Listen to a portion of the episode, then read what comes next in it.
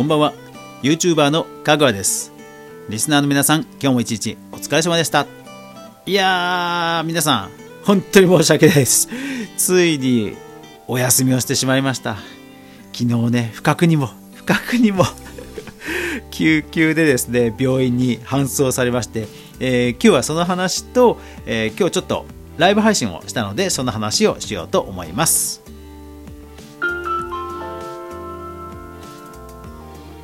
かぐわ飯。この番組は YouTuber であるかぐわが YouTube 周りの話題やニュース動画制作の裏話をゆるりとお話しするラジオ番組です。全36アプリで好評配信中。ぜひお好みのアプリでいいね登録フォローよろしくお願いします。はい皆さんご心配をおかけましご心配をおかけしました。すいませんでした、えー、元気に今日は配信をさせていただきます。はい。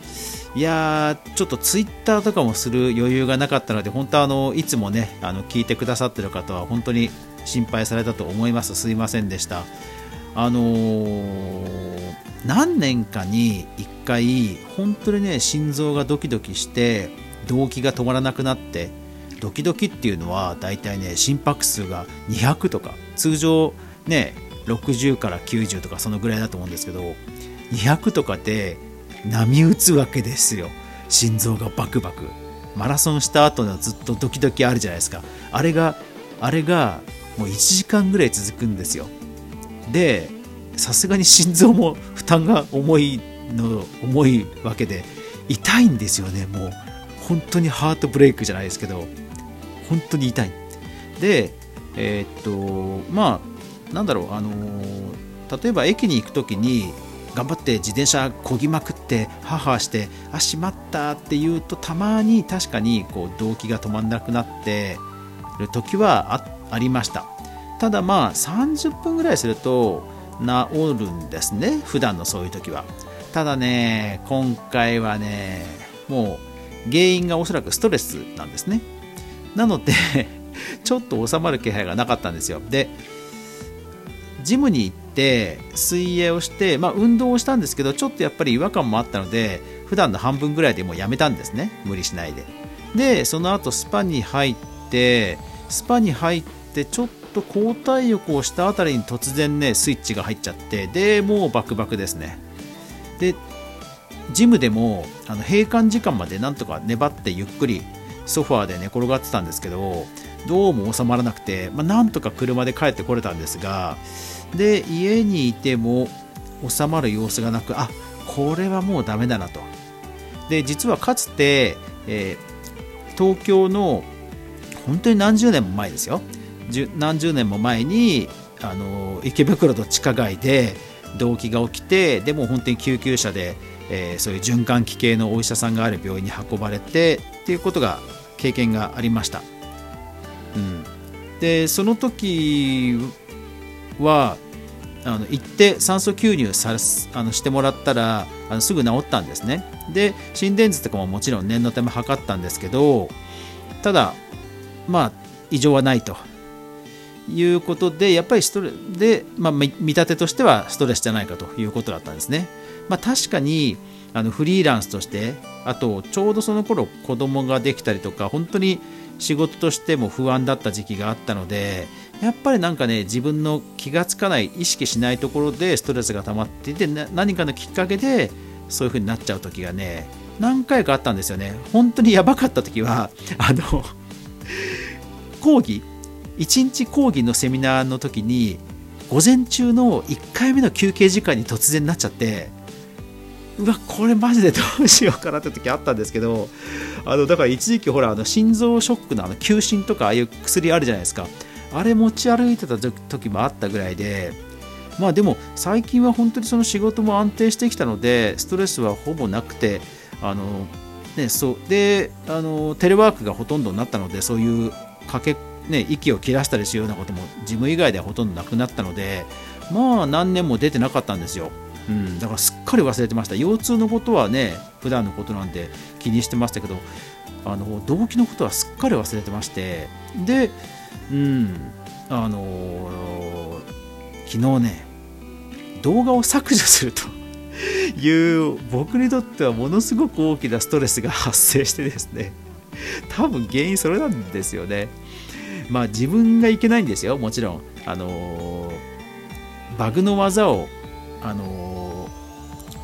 解説というか別に進めてるわけではないんですけどこういうバグがありますよっていう話をした動画だったんですね。ただ公開して30分してやっぱりその、えー、あ公開する前にやっぱりその海外ではえー、そのバグ技を使った人のアカウントがバンされるとかそういうツイートがあってうーんこれまずいかなとは思ってたんですよ。そうしたらもう30分ぐらい公開して30分ぐらいしたら、えー、とある方がコメントで、えー、そういう風なツイートがありましたよと教えてくださってああこれはもう30分でこれもうこういうコメントが来るぐらいだからあこれはもうすぐ削除しなきゃだめだと思って削除して、えー、その動画のことで自体ではまあ炎上とかはしなかったので、うんあのまあ、とりあえずは事なきは得たと思うんですよ。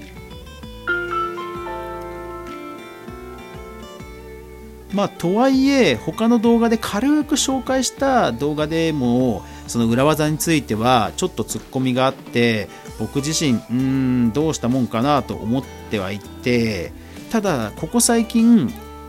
YouTube も毎日動画をアップするっていう風に自分の中で頑張ってきたんですね。今までは週3だったので。まあ週3でさえもできてない時もあったので、まあ、僕の中ではかなり最近頑張ってきたという自負があったんですよ。でそういう中でああ削除せざるを得ないなっていうことをやってしまったっていうのはまあ多分ねものすごくストレスだったんですよね。うん自分がいけないんですけど自分がいけないんですけどうーんちょっといけないんだけどっていうなんか割り切りができなかったんでしょうね。僕の中で。でそれが多分その、えー、スポーツをすることで心拍数が上がったトリガーになっちゃったんでしょうね。うん。いやだからまあ病院行ってあの心電図取る頃には実はケロッと治っていてあのはい。問題はなく今日も一日普通に過ごしました。で一応念のため先生から提案があって年明けに精密検査というか超音波検査とより詳細な血液検査をやって予定を入れてきました。なので皆さんご心配おかけしました。はい。大丈夫、大丈夫だ、大丈夫なはずですから、はい、来年もどうぞよろしくお願いします。というわけで、えっと、ラジオは、えー、一応今年の、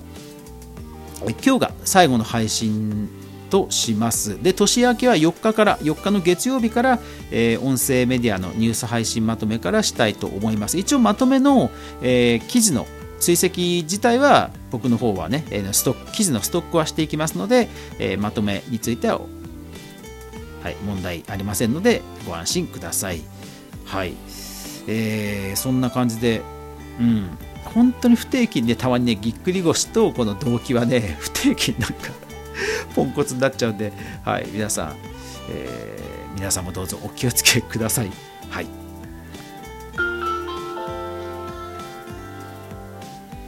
いやー50にもなってこの豆腐なメンタルをなんとかしたいですね はいまあ、そうならないようにね、えー、今後も、えー、適切な楽しい動画をアップしていこうと思いますので、どうぞよろしくお願いします。で、今日はあのライブ配信をね、テストしたんですけど、あの思いのほかうまくいきました、えー、見てくださって皆さんどうもありがとうございました。YouTube とニコニコと TikTok3 つねライブ配信実験したんですよで昨日 TikTok だけは実験してうまくいってで今日同時配信3つしたんですねいやーマイクのボリュームとかも、あのー、後で聞いてみた感じではそんなに変ではなかったのでいやーなんか思いのほかこっちの方は思いのほかうまくいってよかったなというところです。ただやっぱり3つ同時配信ですとコメントを当然追い切れないのと、えー、やっぱり一部でコメントが荒れちゃうとうーんどう荒れちゃうなというところではやっぱりモデレーターさんをどうしようかなっていうところの課題をちょっとクリアしないといけないなということですね。はい、でもライブ自体は、うん、そういうふうにうまくいったので、ぜひ来年はライブも定期的に開催したいなというふうに思います。えー、TikTok とえー YouTube でだいたい常時80人ぐらいの方が80じゃないそこまで言ってないか。60人ぐらいかな、はい、の方が大体聞いて見てくださったようなのでまあ本当にねタイトルもあのクリエイティブでなんかとりあえず作りますよっていう適当なねタイトルでしたけどそういったか、えー多くの方が見てくださって、えー期待を感じているところです。まあ確かにクリエイティブなねライブあんまりないのでぜひとも頑張りたいのではい、ぜひ皆さん来年楽しみにしていてください。どんな感じにしようかね。だからモデレーターさんですよね。モデレーターさんをね、どうしようかなっていうところを、うん、なんとかせにゃですよね。うん、でもライブ自体は本当楽しい、まあ、楽しいと言われてちょっと緊張したかな、さすがに。さすがに緊張したかな、今日は。3つ同時配信で、しかもニコニコは1個間違えて、設定が30分になってたみたいで、途中で切れちゃってましたしね。うん、そうそうそう。うん、まあやっぱりちょっと最初だったんで緊張はしましたね。うん。そう。作る時も結構たどたどしかったとは思います。はい。まあでもやっぱり来年は、はい。えー、ブログとラジオと動画と、えーそれからライブというメディア運営をしっかりとね、えーやって、えーまあ、動画クリエイターとしてそれからマップクリエイターとして、えーいよいよ、えーもっともっとね活躍して、え皆さんをに楽しんでいただきたいと思っていますのでどうぞ2021年も皆さんよろしくお願いします。ラジオではこんな感じで裏話をこっそりゆるりと今後ともお話ししていきますのでどうぞ年明け4日からの放送をまた楽しみにしていただければと思います。というわけで今日も最後までご視聴ありがとうございました。やまない雨はない。明日が皆さんにとって良い一日でありますように。おやすみなさい。